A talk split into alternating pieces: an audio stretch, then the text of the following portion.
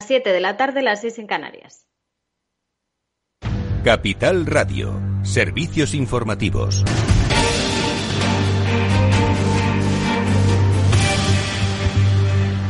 ¿Qué tal? Muy buenas tardes. A la espera de que se publiquen los datos de coronavirus de hoy, con la incidencia subiendo con fuerza en los últimos eh, días, se siguen llegando golpes para el sector turístico. Países Bajos sigue la estela de Reino Unido y saca las islas españolas, Baleares y Canarias de su lista de destinos seguros. El operador TUI ha decidido cancelar a partir de este viernes todos sus viajes entre Países Bajos y Baleares. Después de que Alemania y Reino Unido ya lo hayan hecho, el gobierno neerlandés saca las islas de su lista de destinos seguros y les devuelve también al color ámbar de su semáforo COVID que exige PCR a la vuelta y guardar cuarentena.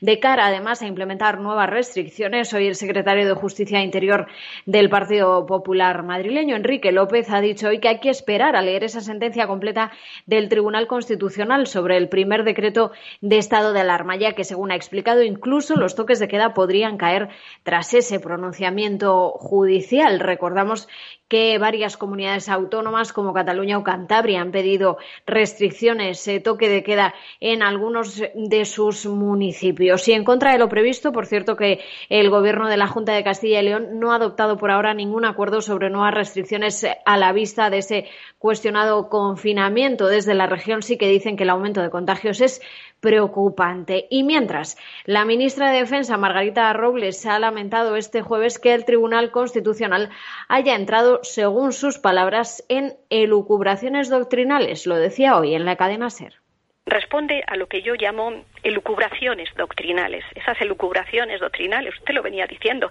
entre constitucionalistas se lleva tiempo escribiendo artículos y demás. Eh, está claro que el propio Tribunal Constitucional ha estado absolutamente dividido. Unos mantienen una posición, otros mantienen otra. Jurídicamente esto es un debate doctrinal, pero que en ningún caso, en ningún caso afecta lo más importante. Ese confinamiento era absolutamente imprescindible para salvar vidas. Bueno, pues según Robles, el gobierno hizo lo que tenía que hacer eh, con el confinamiento de la población. Ante esas palabras, el líder de la oposición, Pablo Casado, ha dicho que es preocupante que el gobierno de España ponga en duda las sentencias del Constitucional. Ha vuelto además a pedir una ley de pandemias. Digo al señor Sánchez que mañana mismo nos sentamos para hacer una nueva ley que nos dé un marco legal para contener la pandemia. Y si no lo hace, pues tendrá que explicar por qué no lo hace, porque creo que los homenajes están muy bien, pero los médicos, además de aplausos, quieren protección. Y las víctimas, además de aplausos, quieren saber por qué murieron sus familiares y, si es posible, qué número real de víctimas ha habido en España que aún el Gobierno no ha reconocido. Pues así lo decía durante el homenaje a las víctimas que se ha celebrado hoy. Y la factura de la luz, cambiamos de asunto, en el mes de julio apunta a ser la tercera más cara de la historia porque ya se ha encarecido un 35%. Esto decía hoy al respecto Rubén Sánchez desde Facua. Representaría un incremento con respecto a julio del año pasado, con respecto a todo julio de 2020, del 35%. Eh, del 34,6%, un incremento aún mayor que el que tuvimos en el mes de junio eh, un incremento que situaría la factura mensual en 84 euros con 35 céntimos, lo que la convertiría de mantenerse estas tarifas durante el mes en la tercera factura más cara de toda nuestra historia.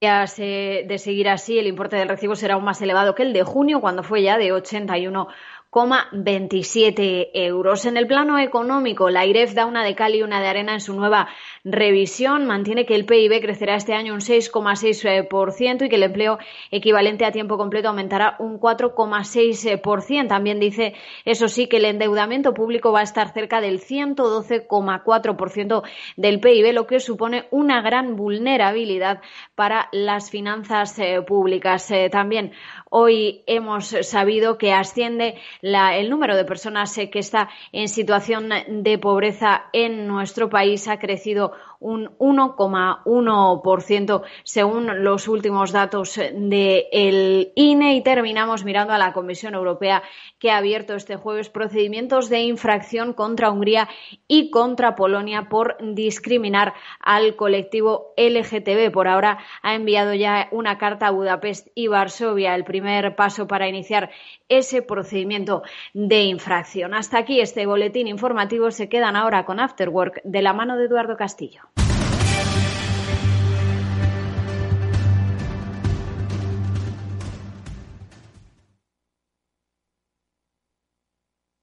Invertir en acciones y ETFs con XTB tiene muchas ventajas. No tienes ninguna comisión hasta 100.000 euros al mes. La apertura de cuenta es online, rápida y sencilla. Y tenemos atención al cliente 24 horas al día en español. Más de 300.000 clientes ya confían en nosotros. xtb.es.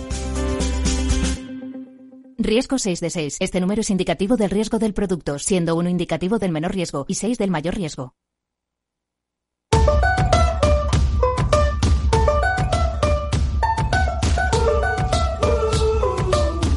Después del trabajo, After Work, con Eduardo Castillo, Capital Radio.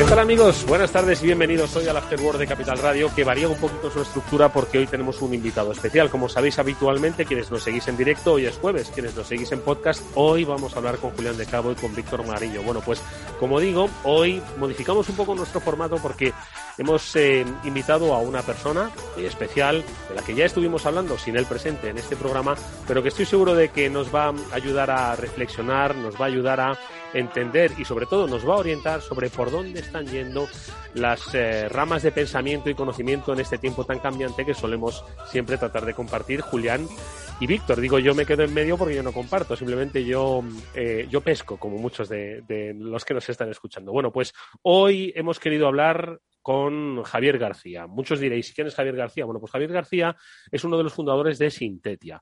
Sintetia es un punto de encuentro digital, es una bitácora del conocimiento, de la reflexión, que tuvo a bien Julián de Cabo eh, presentarnos hace unas semanas aquí en este programa. Hay que decir que a quienes hemos recomendado esa publicación, pues todos ellos nos han felicitado y nos han dado las gracias por haberles descubierto un sitio de reflexión, de conocimiento vinculado al mundo de la empresa, vinculando al mundo de la economía, el conocimiento en su conjunto, un poco más allá, alejado del ruido al que estamos acostumbrados en el día a día. Bueno, pues hoy hemos querido eh, traer a nuestro programa al responsable de mm, ese silencio de pensamiento, que es eh, Javier García, y al que enseguida saludamos, pero antes, por favor, permitidme que salude a Julián de Cabo y a Víctor Magariño. Julián, ¿qué tal? Muy buenas tardes. Pues feliz de estar aquí contigo y con Víctor como siempre y de darle la bienvenida a Javier que hace años que no lo veía físicamente. Bueno, pues me alegro mucho de que sea este programa el que vuelva a encontrar físicamente a dos buenos amigos que comparten muchas cosas en común de la vida y de la economía. Víctor Magariño, ¿qué tal? Muy buenas tardes. Hola Eduardo, Julián, audiencia, encantado Javier. Eh, qué, bueno hoy eh, tener una, visión más en esta tertulia. Bueno, pues eh, efectivamente una visión más que es la de Javier García, que es, eh, bueno, pues una persona de nuestro tiempo, digamos, de nuestro programa. Porque yo creo que hay algo en común eh, y por eso nos llamó tanto la atención el concepto de Sintetia. Hay algo en común, por lo menos, con este programa que desarrollamos o que tratamos de desarrollar con Julián y con Víctor.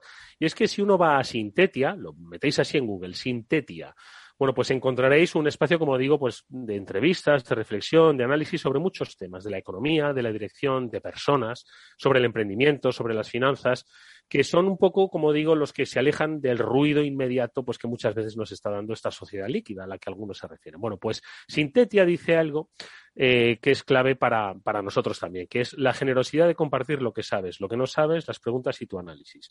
Pues yo creo que eso es algo, Julián, Víctor, que nosotros hemos tratado de hacer aquí desde el primer día que estuvisteis eh, frente a estos micrófonos, compartir generosamente vuestras reflexiones, lo que sabíais y lo que habíais dejado de aprender. ¿no? Bueno, pues hoy por eso queremos eh, recibir y llamar a nuestro, en nuestro programa a Javier García, uno de los socios fundadores de Sintetia, al que ya sí que saludamos. Javier, ¿qué tal? Buenas tardes y bienvenido.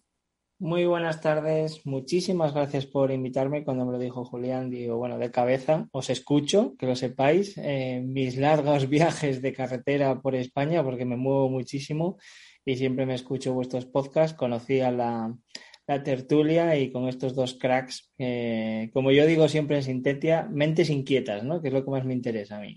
Mentes inquietas. Bueno, pues Sintetia, ojo, no nació ayer precisamente, nació hace bastante tiempo. Estamos hablando ya más de una década donde pues eh, justo había una zozobra eh, financiera, social, mundial, ¿no? 2009. Y ahí es cuando, Javier, mm, ¿qué es lo que pones en marcha y por qué lo pones en marcha? Bueno, fue una cosa muy curiosa. Surge porque, mm, imagínate, de esta inquietud que podríamos tener pues, eh, en aquello en aquel momento eran pues unas cadenas de email sobre los, ámbitos de, lo que estaba pasando, pues, pensar que estaba quebrando Lehman Brothers, que estaba cayéndose el mundo. Y entonces muchos de nosotros pues eh, estábamos interesados en, analizar todo eso, en seguir todo, contarlo, comunicarlo. Y bueno, yo ya tenía mi propia empresa eh, del mundo de las finanzas y, demás y rápidamente pues creé una empresa, metí a dos eh, compañeros y empezamos a lo que pasábamos o lo que escribíamos en un email lo convertimos en artículos y en reflexiones. ¿vale? Me acuerdo que pasamos muchos meses que no nos leían ni 50 personas, ¿no? Y ahí todo era de forma muy artesanal, pero al menos nos, nos interesaba muchísimo divulgar, ¿no? Divulgar economía, conceptos que estaba pasando, toda la crisis subprime, todas las negociaciones con las primas de riesgo en España, lo que estaba pasando también con el mundo emprendedor. Eh, todo eso son muchas inquietudes, ¿no? Y, sobre todo, en mi caso, pues eh, a mí me gusta siempre decir que me gusta siempre hablar con gente que está en la trinchera, ¿no? O sea, gente que está abajo, que conoce la realidad, que te permite un poco divulgar eh, lo que está pasando, las inquietudes y demás. Y así fue naciendo, ¿no? Poco a poco nos fueron citando porque hemos salido, hemos generado incluso un debate en el 2012 que, fue citado por Financial Times, eh, por el Wall Street Journal. Eh, o sea, tuvimos, y ahora mismo Sintetia, pues sí que es un portal mm, ya consolidado, con, visitas y con gente, pero sobre todo mm, muy preocupados o muy, mm, digamos, eh, con, con, un gran objetivo, ¿no? Que es intentar acercar la empresa del, que viene, ¿no? la empresa del futuro, el nuevo management, qué aporta la tecnología, qué desafíos tenemos, eh, qué pasa con la gestión de personas, qué pasa con, con la estructura de nuestra economía, con nuestra innovación. O sea, nos planteamos muchas preguntas. ¿no? Eso es lo que hoy os preocupa, Javier. Digo, en 2009 efectivamente, nos preocupaba qué iba a pasar con el mundo financiero, con Lehman, con esa toma de contacto en frío, ¿no? Con esas finanzas que al final se acercaron demasiado, demasiado al, ciudadano de a pie y que visteis la necesidad de tratar de entender, de explicar, ¿no? Pues más allá de ese ruido que también entonces se generaba. Yo recuerdo, entonces seguro que también Julián Víctor lo recuerdan como pues eh, esos años los titulares de bolsa copaban las primeras portadas de los periódicos nacionales, algo que no había pasado en la historia del periodismo, que decir, tenían su nicho de prensa económica, ¿no? Entonces, entonces preocupaba eso. Y hoy lo que te preocupa es eh, la empresa, la organización, la competencia. ¿Es eso lo que te preocupa hoy? Me, preocupa la, capacidad de afrontar el futuro. Pensar que hay una gran diferencia desde precisamente desde 2009, la incertidumbre se ha instaurado en nuestras vidas y tenemos que tomar decisiones cada vez más inciertas en contextos cada vez más complejos y bueno, que nos lo digan ahora con la pandemia, ¿no? O sea, ahora mismo saber gestionar esa incertidumbre con modelos de negocio, con empresas o con organizaciones muy ancladas en procedimientos de hace siglos, por así decirlo, que han cambiado de forma tectónica, pues implica un reto muy importante ¿no? en gestión de personas, eh, cómo este país, queramos o no, necesita bombear, productividad, necesita bombear riqueza, necesita bombear eh, no solamente crear empresas, sino que esas empresas crezcan, se reproduzcan y sean globales necesita capacidad para seguir compitiendo en productos, en servicios, en diferenciación. Entonces, todo ese tipo de cosas, eh, al final, eh, a mí es un tema que me apasiona especialmente porque creo que, además el tipo de clientes o, los ciudadanos cada vez somos más conscientes de lo que consumimos, dónde lo consumimos, el impacto de lo que consumimos. Eh, cuanto más talento tienes, más difícil es a veces eh, atraer ese talento a ciertas empresas. Las empresas tienen que tener ya valores. Eh, estamos hablando de una nueva redefinición del management que, que yo aquí abajo, eh, que estoy constantemente hablando con empresas, sí que lo veo todo el rato, ¿no? Entonces, me preocupa que para ganarnos el futuro necesitamos ganarnos esa ventaja competitiva, esa productividad y esas ganas de hacer cosas, ¿no? Eh, y en el fondo, aunque tengamos problemas macro, eh, la micro es súper importante, ¿no? La, mm. capacidad de nuestras empresas para, para diferenciarnos, ¿no? Julián, Víctor, ¿qué os parece esa primera reflexión? ¿Compartís preocupación? Sí, compartís preocupación, porque al final siempre vuestros comentarios, lecturas van dirigidos hacia eso, hacia tratar un poco de, vamos a decir, descifrar ¿no? los escenarios inciertos hacia los que se dirige pues, la sociedad digital. ¿no? A ver, Julián. Mira, Eduardo, yo lo, cierto es que Javier lo conocí hace ya muchos años, más vale no pensarlo demasiado, dando una charla conjunta en, en, una, en la Universidad de Verano en Santander. Eh, pasamos un día estupendo y, es de las veces que te das cuenta de que hay, hay una historia común ahí que no sé de dónde viene, no sé si empezar a creer en la reencarnación o algo por el estilo, pero te das cuenta de que compartes cosas con una persona y cuando a través del conocimiento de Javier empecé a entrar en Sintetia, te das cuenta de que no eres el único idiota que piensa un poco más allá de lo del día a día, ¿no? Y, y si algo me gusta de Sintetia y si algo me gusta del perfil de Javier es que siendo una persona profundamente sólida, porque él es ante todo economista y de los que le sigue interesando que a la izquierda y a la derecha sume lo mismo y sume bien, mira siempre un poco más allá, está siempre pendiente en clave de persona, valora mucho los temas de cultura. O sea, yo creo que, tiene una conciencia clara de que estamos frente a un punto de inflexión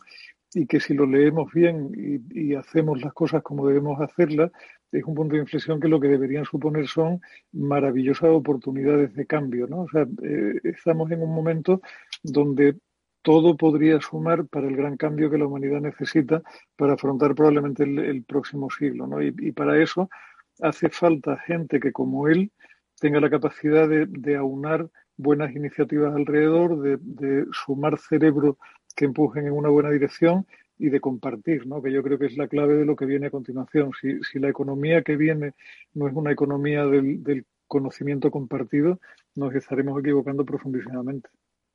Víctor. Bueno, yo mi primera reflexión es Dios los cría y ellos se juntan, ¿no? Hemos acabado todos aquí en, en la tertulia y, y, quien nos está escuchando está también invitado, ¿eh? si se identifica con estos seres. No, lo cierto es que te, das una vuelta así rápida. Bueno, ya de entrada el menú es muy prometedor porque, bueno, habla de entrevistas, management, economía, emprendimiento, finanzas y libros, ¿no?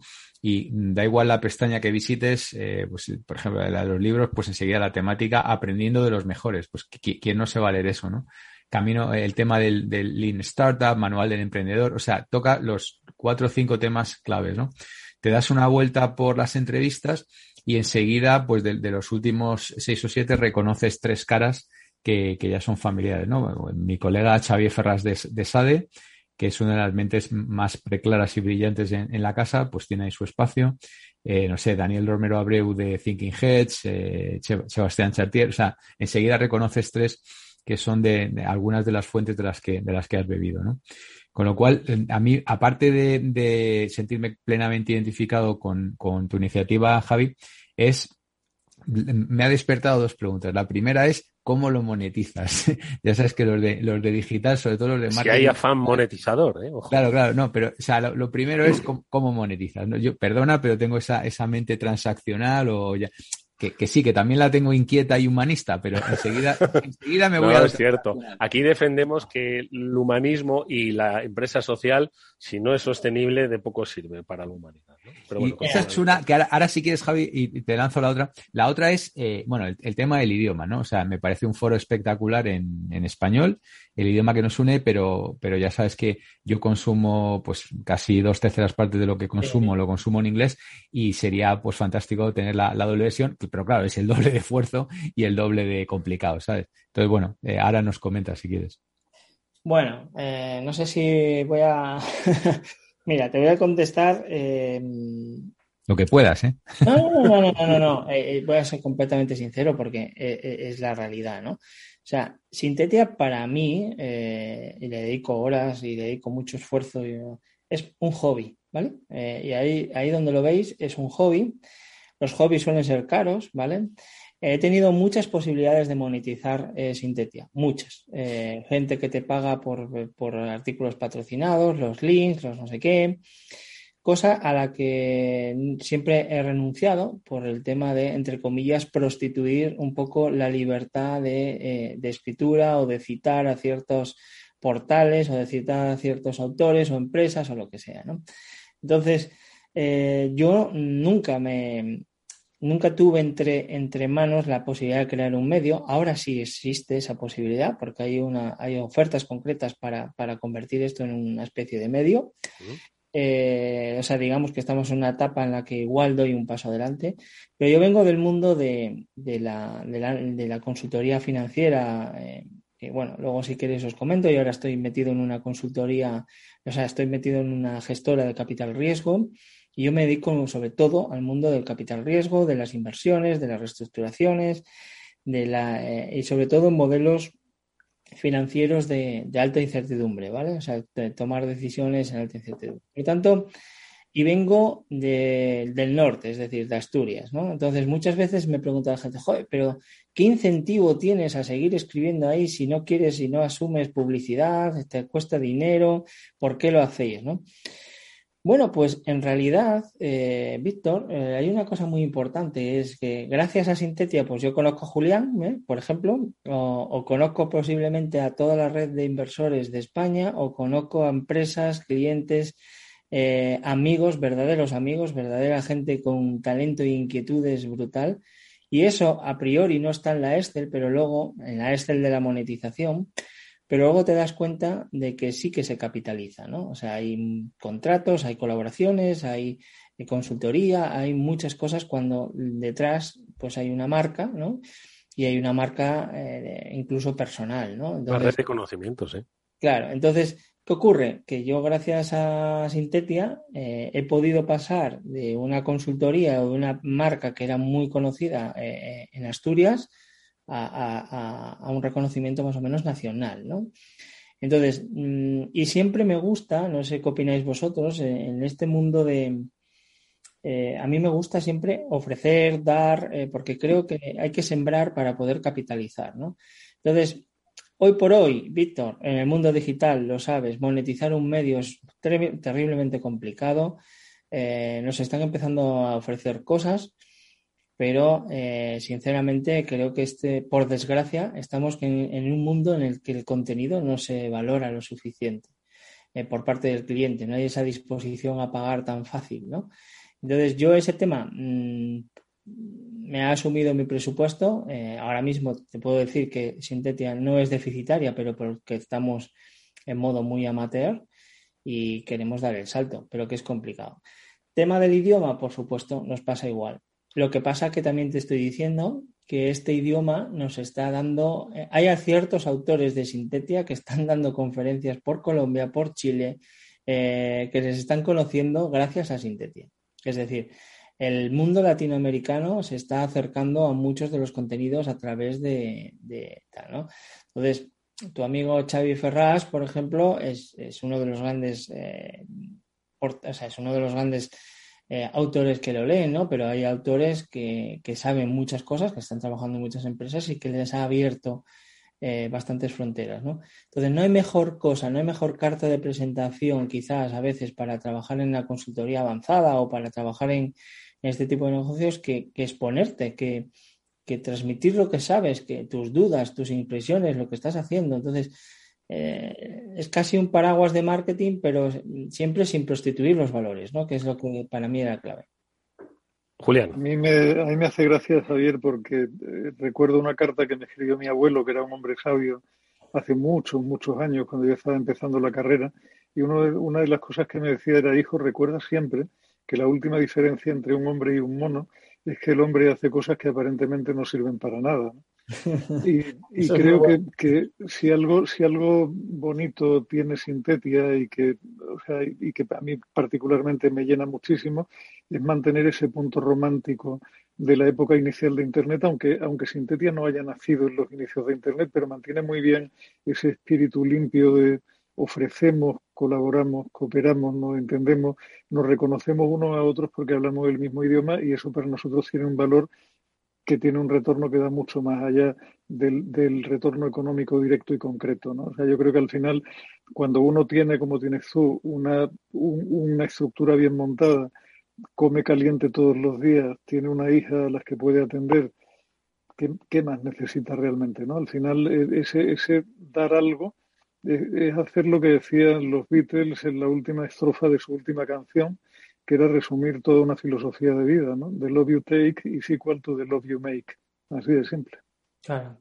Pues, eh, no, perdón, Javier, adelante. Es que iba mm, a comentar que lo apuntaba antes, ¿no? Efectivamente, nuestro invitado hoy eh, no solo es un, un, un, compartidor de conocimiento a través de Sintetia, sino que es un economista, es financiero y además en el área del capital riesgo, a través de la dirección de finanzas, como lleva el Lua Fund, que es una gestora de capital riesgo y también en otra consultora como es Samsung Finanzas, con el que, si no me equivoco, eh, asociado con Enrique González, con el que has escrito un libro, La Bruja Emprendedora, de la que, del que ahora sí, sí queréis hablar. Pero mm, responde a Julián un poco su reflexión sobre su sabio abuelo. No, eh, su sabio abuelo pues tiene mucha razón y de hecho, eh, bueno, mirar, muchas de las veces, o sea, yo primero yo, antes que todo, eh, soy muy fan o soy muy talibán, si me apuras, en, escribir, ¿no? O sea, yo creo que la escritura te ayuda a pensar. Es decir, yo escribir mejor para, o sea, escribir bien para pensar mejor es uno de mis lemas, ¿no? El hecho de poner las cosas eh, blanco sobre, sobre, negro, exponerte. Eh, yo que estoy muy metido en las finanzas vinculadas al mundo de la incertidumbre, hay muchas preguntas y hay muy pocas, eh, a veces hay muy pocas respuestas. Entonces, ser capaz de estructurar tu pensamiento, de, compartirlo, de, enfrentarte ¿no? a, la realidad de, de, que te lean, de, pues eso a mí, sinceramente, me motiva ah, y me hace, me enriquece personalmente. Y ya no te digo nada las entrevistas, ¿no? La posibilidad de, dice, joder, yo es que no soy periodista, yo no soy como Eduardo, no soy periodista, pero, pero a la hora de preguntar, lo único que pregunto son cosas que a mí me interesan o, que creo que pueden ser interesantes. Entonces, yo es cierto que no estoy preparado para tener una entrevista como las que puede tener Eduardo en directo, pero mm, trabajamos las entrevistas, no, trabajamos las entrevistas eh, por escrito, eh, hago, o sea, mi objetivo ahí es divulgar lo que el entrevistado tiene, ¿no? O sea, ¿qué, puedo aportar ahí, ¿no? Yo eso te iba, te iba a decir, mira, que por fortuna no haces entrevistas como yo, porque así no asesinas a la audiencia como yo suelo hacer a veces, ¿no? Eh, pero yo sí que te quería preguntar cosas precisamente de esas entrevistas. Dices que te preocupa el devenir de la empresa, el devenir de los cambios, la incertidumbre en el que nos vamos a mover, ¿no? Nos han puesto los filtros estos de Zoom, ¿no? Que nublan nuestra espalda. En realidad tenemos todos un filtro nublado sobre el futuro, ¿no? Lo podemos definir, ¿no? Entonces yo te quería preguntar, ¿no? A, raíz de todas esas entrevistas que haces, em, ¿qué es lo que te cuentan? ¿Qué es lo que te cuentan? ¿Qué es lo que te han contado? ¿Qué es lo que piensan? ¿Qué es lo que cree la gente eh, con la que has hablado últimamente? ¿Qué es lo que han dejado de creer? Compártelo con nosotros. Sí, además, si, os dais cuenta, los perfiles son muy diferentes, ¿vale? O sea, puedo, puedo hablar un día con una persona que está vinculado al temas de capital riesgo en fase muy semilla, es decir, la dificultad de lanzar un proyecto desde cero en España, conseguir financiación, qué errores se pueden cometer, eh, qué ámbitos, bueno, pues qué falla como país a veces en nuestras instituciones, nuestro sistema financiero, nuestro sistema a veces fiscal, pues para lanzar proyectos con, la tecnología. Otras veces, por ejemplo, he, tenido una entrevista deliciosa que ha sido un hit, eh, que la han leído miles y miles de personas, que a Isidoro Tapia, que es una reflexión muy importante sobre el cambio climático y cómo se pueden tomar decisiones, eh, o sea, decisiones financieras o decisiones un poco eh, más de calado global para, para, evitarlo y todo es qué papel juega la tecnología en el cambio climático, eh, jugando un papel eh, radical, o qué papel juegan las instituciones globales, o luego también estoy muy interesado en el papel de, pues, de las mujeres como directivas, como capacidad para integrarse en, en puestos cada vez de más responsabilidad, o estoy muy interesado, por ejemplo, en entrevistar autores que hablan de las dificultades de establecer culturas sólidas en las empresas, ¿vale? O sea, por mucho que queramos, no, la cultura, la cultura se forja con personas, con relaciones. Me preocupa, fijaros, eh, y voy a sacar un tema que, que parece, parece un poco esotérico, pero es así. Me preocupa mucho la sensibilidad, la empatía, las relaciones personales en la empresa. ¿Por qué? Porque yo creo que el modelo Gordon Greco, el modelo del jefe psicópata, el modelo financiero, e-, ese modelo está agotado. Es un modelo eh, que mata la creatividad, que mata la capacidad para, para tomar decisiones en contextos de incertidumbre. Y creo que hay toda una redefinición de cómo hacemos las cosas. Entonces, me gusta entrevistar a gente eh, o bien que tiene cosas que está cambiando o reflexiones interesantes. Y lo que un poco decía antes Julián, eh, el cambio eh, que se está gestando y que se está viendo desde el primer consumidor hasta la última empresa es radicalmente importante. Por ejemplo, un tema que me está obsesionando últimamente es hoy por hoy, una empresa de capital o un fondo de capital riesgo o una compañía que quiera levantar dinero para financiar su crecimiento económico, eh, si no cumple los criterios ESG, que es básicamente son criterios de impacto ambiental, es decir, son compañías que saben muy bien cuál es el impacto ambiental, social y de gobernanza que generan sus inversiones.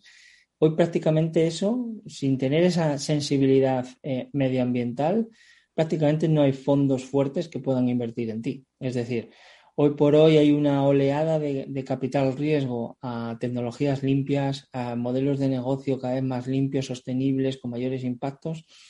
Y entonces está empezando a llegar esa preocupación a los grandes mercados financieros. ¿no? Entonces, tener proyectos que cada vez más estén orientados a esa sostenibilidad va a ser absolutamente crítico. Y, la sostenibilidad está en todos los campos, eh, desde la salud hasta, hasta cualquier producto agroalimentario, tecnologías, eh, hay muchos campos, es muy transversal. Y eso sí que yo estoy viendo como una efervescencia absoluta y, y creo que este es el camino que España necesita. Muy interesante eso, ¿eh? ¿eh? porque hay muchos que sitúan el debate de la sostenibilidad en el debate de la propaganda fácil, ¿no? cuando estamos hablando ahora mismo sobre los fondos, ¿no? Y que tienen que ser eh, sostenibles, transversales, diversos y limpios, ¿no? Entonces, yo creo que está muy bien, ¿no? Que de alguna forma, pues como decía yo al principio, ¿no? Que, los debates que hay, pues eh, se, les, se les desprenda del ruido para ver cuánto peso real tienen en, en, la economía, ¿no? Y ese es el problema a veces, ¿no? Que tenemos, que hay demasiado ruido y que debates que quizás son reales, certeros, pues se distorsionan precisamente por, por el ruido. A ver, Víctor. Sí, no, yo estaba escuchando a Javier. A ver, nosotros también, eh, muchos de los puntos que, que habla en su, en su blog o en, no sé cómo llamarlo, en su página, en su, en su centro de conocimiento, pues lo, los hemos tocado, ¿no? Pero sí que es verdad que siempre aquí intentamos buscar, o por lo menos yo, un puntito disruptivo, un puntito desagregador, ¿no? El otro día hablábamos de lo del famoso este de la carne, ¿no? La carne contamina mucho, pero contamina mucho más lo digital, por ejemplo. Eh, blockchain es una, tecnología tremendamente contaminante, ¿no? Y hay por ahí mucho enamorado. Hay hasta una asociación en España de blockchain. Eh, hablábamos del, tema de la ropa circular, que resulta que, pues resulta que va a contaminar más que usar más veces la ropa. Entonces, eh, siempre en este programa intentamos buscar un poco el puntito disruptivo, ¿no? dentro de la, de la disrupción. a ver, me, me, encanta, Javi, haberte conocido porque mm, yo después de haber dado muchas vueltas por este mundo de Dios, pues acabo de terminar en una startup que casualmente eh, acaba de estar eh, siendo inyectada pues una importante suma de capital riesgo y que además es un negocio tremendamente disruptivo, con lo cual eh, si quieres sacar esta conversación de aquí y tener una conversación paralela, queremos disrupcionar ni más ni menos que la educación ejecutiva en el mundo. Esa es nuestra misión. Disrupt Executive Education. Eh, entonces, bueno, eh, con, el permiso de Julián, que, que, que también sabe que, que, estamos ahí, ¿no? Entonces, es un tema. Este eh, programa es, es, un, es un, punto de networking. Si esto nunca lo hemos ocultado. Puro, ¿eh? nunca lo hemos ocultado. De hecho, Víctor, tenemos que hablar. Pasarme la tarjeta. A ver, fíjate que a, a, mi edad, ¿no? Que ya sabe Eduardo y Julián que somos maduritos digitales, que nos autobautizamos así hace años pues eh, fíjate, después de haber pasado por grandes multinacionales, por empresas familiares, por Google, eh, pues ahora de repente una startup, porque es que no me he podido resistir. O sea, era una propuesta tan chula, tan, tan ambiciosa. Y para mí es como, me siento, me siento otra vez como si volviera a Google, ¿no? Porque mis dos años en Google fueron como seis en cualquier otra empresa y ahora es que todo cambia día por día, ¿no? De repente, pues ayer me entero que nos van a sacar un canal en Amazon Prime de pago, ¿no? Para nosotros y que van a producir una serie en Netflix de 5 millones de dólares. Entonces, estas cosas, este, este punch que te da así de repente, joder, esto, esto no me pasaba en ESADE, ¿no? O sea, me, me pasa ahora en de Power MBA, ya lo, vamos a Ya lo ha dicho, ya lo ha dicho, ya lo ha dicho. Entonces, es, es como volver a nacer otra vez, ¿no? A pasado los 50. Es, es, una sensación maravillosa, ¿no? O sea, que entiendo que tú que estás en el otro lado valorando estas cosas también lo... lo es, apa es, apasionante, ¿eh? Yo ahora mi, mi, mi reto con, con Lua, que, que además vamos a compañías también de alto crecimiento, o sea, no invertimos, porque sí que creo que en España hay como una red bastante relevante para inversiones tempranas, pero en realidad hay un vacío importante que es eh, de cómo llevar a compañías ya en el crecimiento, hacerlas globales, internacionales y que luego ya puedas ir al tipo private equity donde te puedan meter una cantidad muy relevante. Pero, o sea, digamos que tenemos los dos extremos, pero en crecimiento eh, España tiene un déficit importante de fondos. Nosotros desde el principio fuimos ahí eh, y además no solamente en tecnología, sino que la tecnología es algo transversal, es un vehículo, lo sabes bien, es, es algo que tiene que ayudar a crear algo más. Entonces, mmm, claro, para mí es, es, a mí me apasiona el mundo este que tú estás contando. ¿vale? Yo, fíjate que nosotros en los últimos cuatro años yo he estado en aproximadamente unas 300 operaciones financieras, eh, más o menos, eh, con el equipo. Y claro, es que estoy viendo todo tipo de sectores, todo tipo de efervescencia, de necesidades, de grandes compañías que están abriendo sus pequeños fondos corporativos, pequeños entre comillas, de 50, 60 millones, para eh, participar en startups, para abrirse y asumir esa innovación. Es decir, la innovación abierta de verdad ocurre cuando una gran compañía que está cerrada e enclasturada eh, coge y se invierte dinero y quiere aprender con las startups, ¿no? Eh, mm. y, y, lo estoy viendo a lo largo de España, y lo estoy viendo en Alicante, lo estoy viendo en, en, el País Vasco, lo estoy viendo en Murcia. Entonces, esto es completamente apasionante, ¿no? Y además las puedes acelerar, porque cuando tú tienes como un socio estratégico industrial dentro de casa que además te puede ayudar y te puede meter clientes, que es, es la, la base de la sostenibilidad, pues eso es fundamental, ¿no? Entonces, en Lua, eh, que nos estamos especializando en esto, pues eh, creemos que, que, hay un discurso de país ahí, ¿no? Eh, ese tipo de compañías que puedan crecer y que podamos atraer, ¿no? Y para mí, si no estamos en este discurso, no vamos a poder tener un país moderno que, que, realmente tire de locomotora. Lo siento, la productividad, el futuro, la competitividad está ahí. Es que no hay otro camino. Hacer crecer a las compañías. El otro día estaba analizando un artículo eh, académico donde se demostraba que las empresas de alto crecimiento, es decir, aquellas que pasan de 30 empleados a 200, pues fueron las este crecimiento de, medio de 30 a 200 generaba aproximadamente o capturaba eh, el 80-90% del crecimiento del mercado de laboral, ¿no? Es decir, de poco sirve si nos nacen empresas que no son capaces luego de desarrollar, ¿no? ¿Qué necesitamos para eso? Y eso es un poco el reto de la pregunta. Igual que decía antes Eduardo, el discurso de la sostenibilidad, pues hay un discurso también que hay que profundizar en el de la innovación, el de la tecnología, o sea, creo que hay muchas cosas que se cuentan mal o que nos quedamos en el titular o en el tuit, ¿no? Entonces, eh, esto que decías de qué industria es más contaminante, que no, o sea, ya esa, esa contraintuición es apasionante porque en realidad es pensamiento crítico, que yo creo que hay mucha gente que tiene la capacidad para, para, para explicarlo y tener foros en los cuales sin tapujos y sin publicidad o sin, digamos, sin intereses raros, pues oye, mira, estas son las opiniones, ¿no? Y ya está. Siempre desde lo constructivo, ¿no? Cómo me llena de satisfacción lo que ha dicho, porque nos, Power MBA tiene tres años y medio y vamos por los 165 empleados y igual este año terminamos en los 200. o sea que... Empezaron siendo 30, bueno, empezaron siendo 4, según los anuncios, empezaron siendo 4. Me ha gustado esa métrica, me ha gustado. Julián.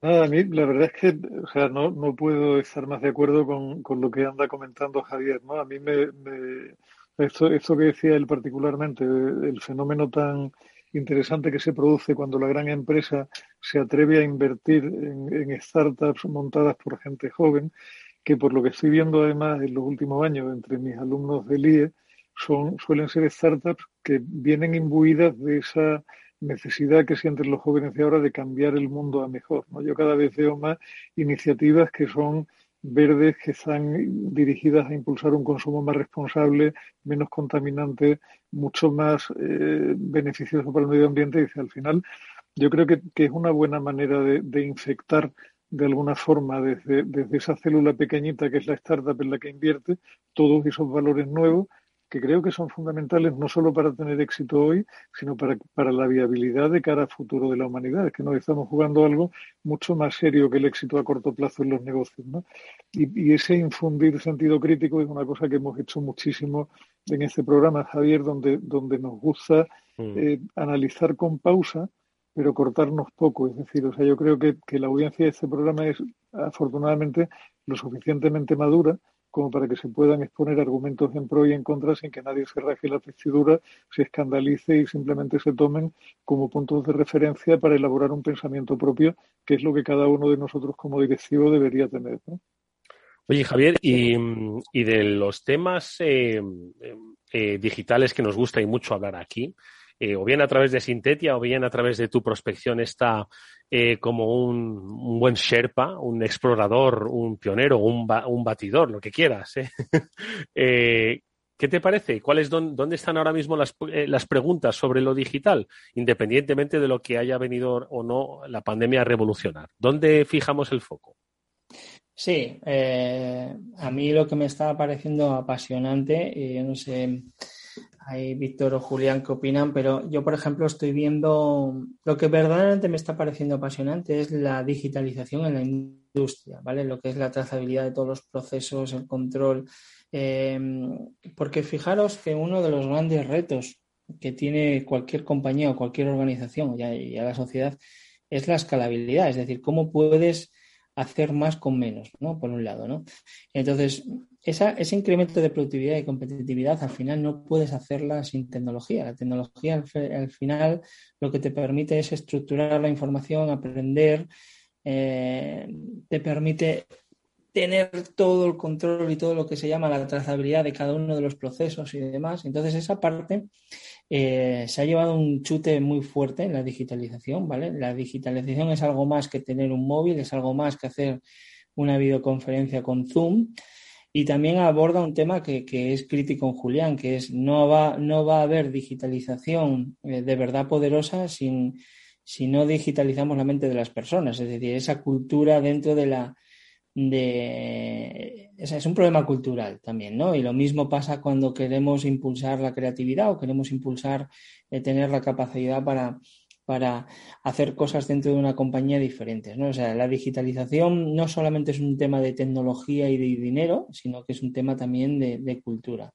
Pero al margen de eso, eh, fíjate, lo que creo que la digitalización puede aportar es todo un gran, eh, que lo estoy viendo eh, fundamentalmente, un gran avance en cuanto a aprender de los datos. Es decir, no solamente hay cosas que se pueden medir, hay cosas que no se pueden medir, pero lo que sí que se necesita cada vez más para tomar mejores decisiones es eh, tener precisamente esos datos y aprender y convertirlos en conocimiento. Entonces, mm, hoy por hoy, mira, yo hace unos meses, un emprendedor español, ¿vale? Está en San Francisco y tiene un modelo de negocio, bueno, que pronto lo podréis leer en, en, Sintetia, porque después de trabajar en, en, su modelo financiero durante meses, eh, pues le he entrevistado porque creo que es una cosa que se tiene, que, mm. que se tiene que contar, ¿no? Pero para que veáis cómo es, ¿no? Eh, imaginaros que hoy por hoy lo que son las grandes, las grandes plantas eh, industriales, los grandes centros industriales tipo, imaginaros, una central nuclear o, algo así, son, son plantas críticas en el mundo industrial, ¿vale? Eh, hoy por hoy eh, hay un déficit muy grande en cuanto a asegurar el riesgo industrial de ese tipo de compañías. ¿Por qué? Porque son compañías que si pasa algo, como un desastre lo que vimos en Japón, asegurar eso es terriblemente caro, ¿vale? Entonces, eh, incluso fíjate si es caro, que las propias aseguradoras no tendrían fondos propios suficientes, sino que acuden al mercado de capitales para buscar las garantías suficientes como para asegurar eso. Entonces, esta empresa ya lleva años trabajando y acaba de cerrar acuerdos muy fuertes en digitalizar eh, las compañías industriales a través de sensorización, ¿vale? A un nivel de máximo detalle, aprender y abrir la caja negra, entre comillas, esa, ese de dónde podría estar el riesgo de una, de una, de una planta industrial y, por otro lado, abrir esa caja negra a potenciales em, aseguradoras, de tal manera que tú abres el riesgo a tu propia aseguradora. Y donde antes no habría pues, posibilidad ni siquiera de, cerrar acuerdos de seguros, ahora tienes una herramienta que te permite no solamente hacer predicciones sobre los riesgos y por lo tanto tratarlos, sino medirlo exactamente dónde está, cómo está y demás. Esta compañía está en Estados Unidos, aunque está hecha por un español, tiene inversores españoles e inversores americanos y ahora mismo eh, está ha cerrado un acuerdo con la, principal eh, fondo de inversión que tiene, eh, que tiene grandes corporaciones industriales de este estilo, es BlackRock.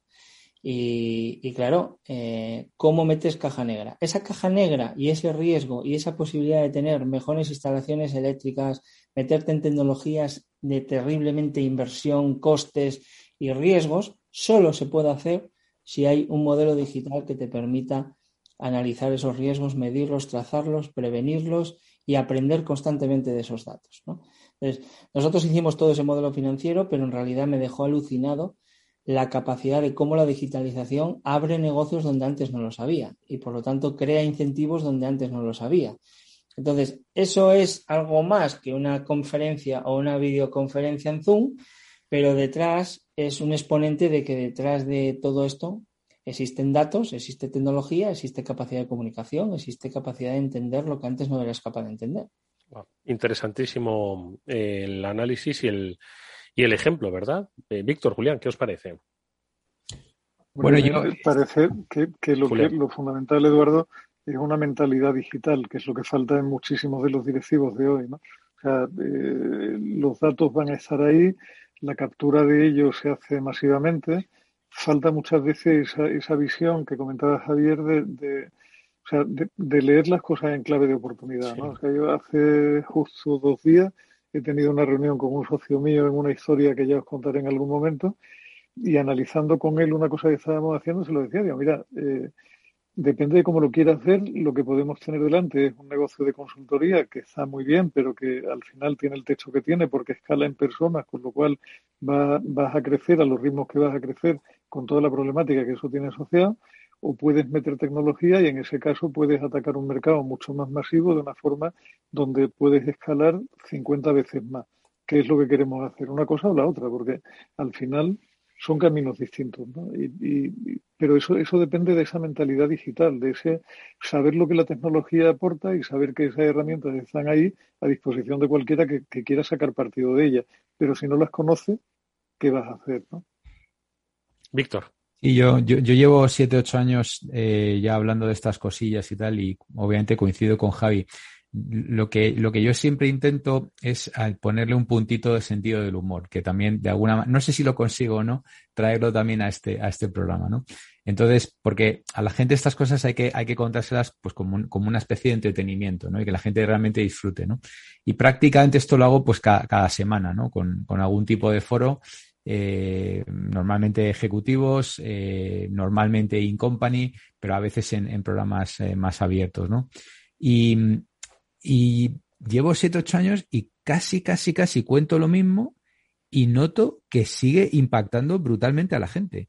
Entonces es como si nunca hubiera empezado a hacerlo, porque, porque no, no acabo, o sea, es como, digo, pero vamos a ver, si estos son los mismos chistes que contaba hace siete años y la gente se sigue riendo, eh, porque, ¿sabes? Es decir, cuando digo, a ver, ¿qué es un líder digital? Y lo explico y tal, pues mira, no es escuchar la música en Spotify o, o, tener cuatro perfiles en redes sociales o tener el último iPhone. Ja, ja, ja. Digo, joder, macho, no sé. Eh, y la gente sigue sorprendiéndose de, pues no sé, de, de, de, todas las contradicciones. Yo siempre voy buscando, como he dicho antes, las, las contradicciones, ¿no? Pues, pues a Apple le doy muchas collejas, Julián lo sabe, ¿sabes? Eh, alguna Amazon, a, Amazon, Amazon collejas, todo el día. últimamente me, me, encanta darle collejas a Apple, ¿no? Pues sobre todo ahora con la nueva política esta que ha sacado, que resulta que es todo mentira, que lo sacan para, para, para beneficiarlo, ¿no? El tema de la privacidad y tal y cual. Entonces eso me encanta, me lo paso, me lo paso. Al único que no da collejas es a Google, ¿verdad, Julián? collejitas, doy collejitas. Pero, pero sí, sí, a todos en general le cae una muy grande que es el tema de los impuestos y tal, esa sabéis que la doy con, con frecuencia. Pero, pero veo que la gente sigue sorprendiéndose y, siguen un poco en, el, tema este, ¿no? Lo que decía hace un momento Javier, ¿no? Es que ser digital no es tener un iPhone y tener un tal, ¿no? O sea, es lo mismo. Mm. Amigos, que, mm, que hasta aquí hemos llegado. ¿Sí? Eh, hoy nuestro programa llega hasta aquí eh, porque ahora, por otro lado, ojo, eh, os invito a que veáis la próxima cita que nuestra invitada Belén Polanco nos va a contar porque se... ¿habéis ido al hipódromo últimamente? No, ¿verdad? Bueno, pues si lo escucháis vais a tener una oportunidad muy interesante para ir porque allí el festival Passion Play, con todas las medidas de seguridad, pues oye, quiere poner en valor pues las noches de Madrid, insisto, con todas las medidas de seguridad. Enseguida vamos a hablar con la directora del festival, pero antes eh, no quiero nada más que agradecer, por supuesto, a Julián y a Víctor, como siempre, que hayan tenido su cita habitual con los oyentes, pero especialmente a, Javi García, Javier García, el eh, fundador, eh, creador de Sintetia, que nos haya acompañado y que esta no sea la última, sino la mm, primera de otras tantas muchas que estoy seguro va a ser muy interesante que puedas compartir y al que, por supuesto, seguiremos intensamente esas publicaciones que vayan desarrollándose. Javier, muchísimas gracias, de verdad. Ha estado muy interesante estas reflexiones que nos han hecho reflexionar y te esperamos próximamente por el programa. Ah, muchas gracias a vosotros. Viva el rock and roll y darle caña a la mente inquieta. Que sepas que hay mucho rock and roll en este programa, ¿eh? que ellos son maduritos digitales, pero amantes de buena música. Gracias, Javier. Un abrazo, amigos. Julián, Víctor, muchísimas gracias, amigos. Un abrazo a todos. Un placer este rato. Gracias. Vale, se fue Javier. Chicos, que doy paso a otra entrevista.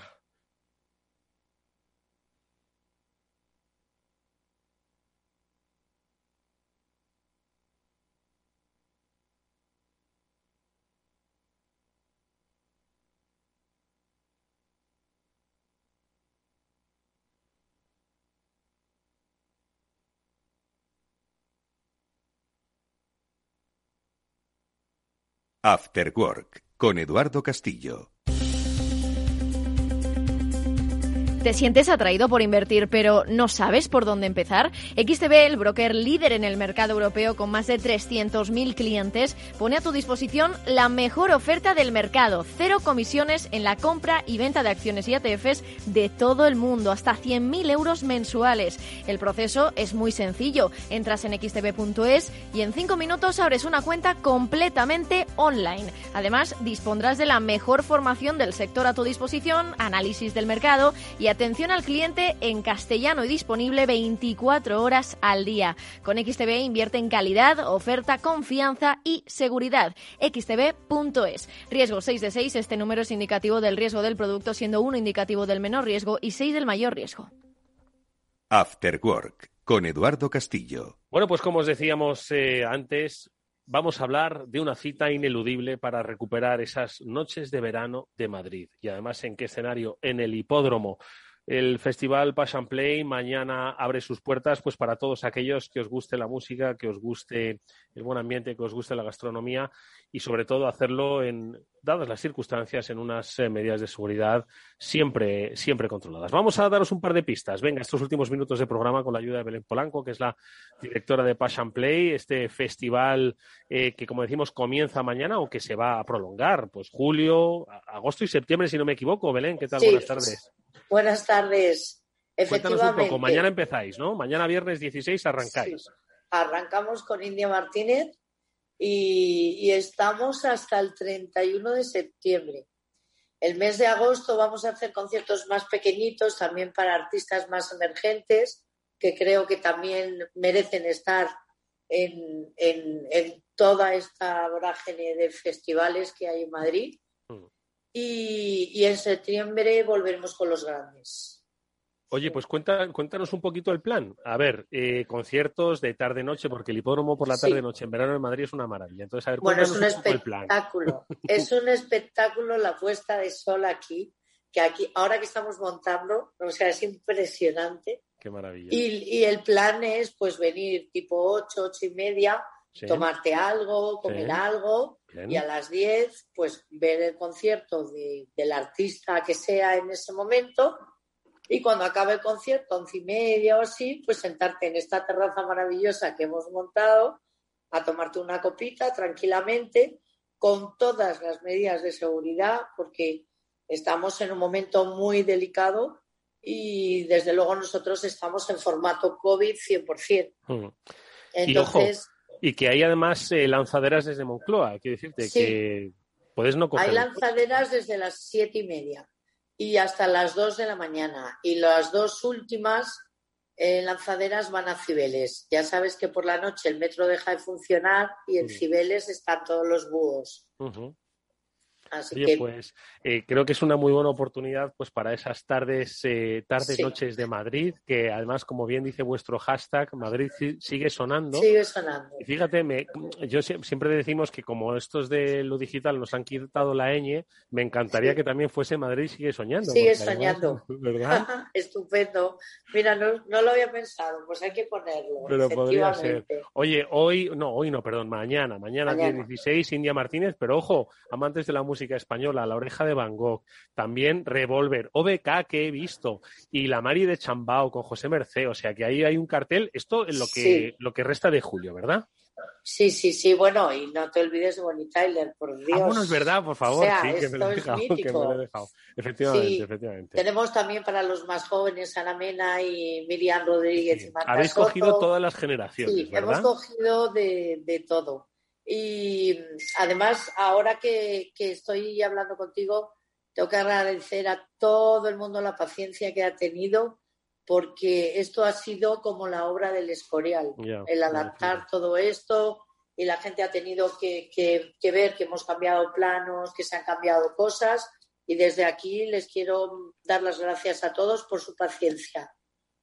Hombre, Belén, lo que nosotros eh, os eh, animamos y os deseamos toda la suerte del mundo porque sabemos que estos tiempos eh, no han sido fáciles y mucho menos para lo que es la organización de eventos, eventos en no, no, no. Entonces, está muy bien la iniciativa. Además, habéis reivindicado el festival como un festival seguro. sí y además es algo que, forma parte de lo que es el propio programa. Es decir, no, no, somos COVID-free, no, no, es que es un festival seguro. ¿no? Yo creo que os, os, os, damos la enhorabuena y animamos a la gente a que, a que apoye ¿no? estas iniciativas que, si bien no se nos olvida, pues que las cosas siguen todavía complicadas, podemos ir retomando con seguridad la vida. Entonces, entiendo que ha sido complicado, pero también un reto, ¿no, Belén? No, no, ha sido un reto, vamos, que que ya te digo yo que ayer yo le decía a los de las ambulancias, por favor, traed una ya para mí, que voy a infartar. Pero no, ha sido un reto, pero ha sido muy bonito. De hecho, ha vuelto a sonar con muchos festivales maravillosos que hay en Madrid, pero nosotros queremos contribuir a que siga sonando y soñando, como tú dices. Entonces, bueno, fue así, se nos ocurrió, como dale al play y vamos, otra vez. Bueno, pues eh, ahí está, darle al play. Eh, se pueden comprar entradas a través de Internet y a través de los eh, centros de distribución. ¿Se pueden comprar las entradas allí mismamente, en el hipódromo? Sí, también. También. Sí, tenemos una taquilla. Hombre, la mayoría, ya sabes que ahora todo es online. tenemos dos tiqueteras, o sea que es muy fácil adquirir las entradas. Pero si alguien quiere, aquí también hay entradas. Por cierto, ¿hay carreras del hipódromo o, durante.? No, hay, carreras. ¿Hay, carreras nocturnas de estas o no? Hay carreras nocturnas los jueves y los sábados. Nosotros ah. vamos al contrario de las carreras. De las carreras. Sí. Sí, bueno, demasiadas emociones en un día. Si estamos hablando de ir a cenar las carreras, el concierto y luego la copa. No, no, ya. Vamos a equilibrarlo, ¿no? bueno, pashandplayfestival.com, ahí tenéis la referencia. Eh, todos aquellos que estéis en Madrid, oye, animaros porque merecerá la pena. Sí. Si, no es el hipódromo, es el concierto. Si no es el concierto, es la copa de después o la cena de antes. Cualquier cosa va a merecer la pena en Pass Play. Y a quienes eh, no seáis de Madrid, pues esta es una muy buena excusa para hacerlo. Belén, insisto, toda la suerte del mundo, que vaya muy bien, que disfrutéis, eh, enhorabuena por la iniciativa y nos vemos muy pronto. A seguir sonando y a seguir soñando. Muchísimas gracias. Estáis invitadísimos a venir. Gracias. Hasta pronto. Adiós. Hasta luego. After Work con Eduardo Castillo. Bueno, amigos, pues hasta aquí ha llegado el After Work de hoy, que espero que os haya resultado entretenido, interesante y orientativo. No os perdáis las citas que tenemos en Madrid, no os perdáis la cita que tenemos con el futuro. Leed un poco más, yo debería hacerlo. Gracias, nos vemos el próximo lunes. Hasta muy pronto. Jorge Zumeta estuvo ayudando en el control técnico de este programa. Nos vemos, adiós.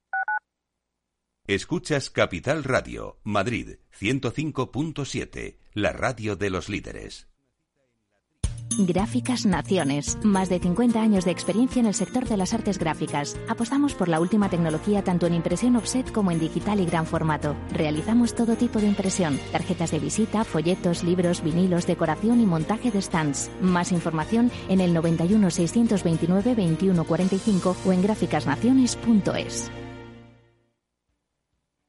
Esto te estás perdiendo si no escuchas a Luis Vicente Muñoz en Capital, La Bolsa y la Vida.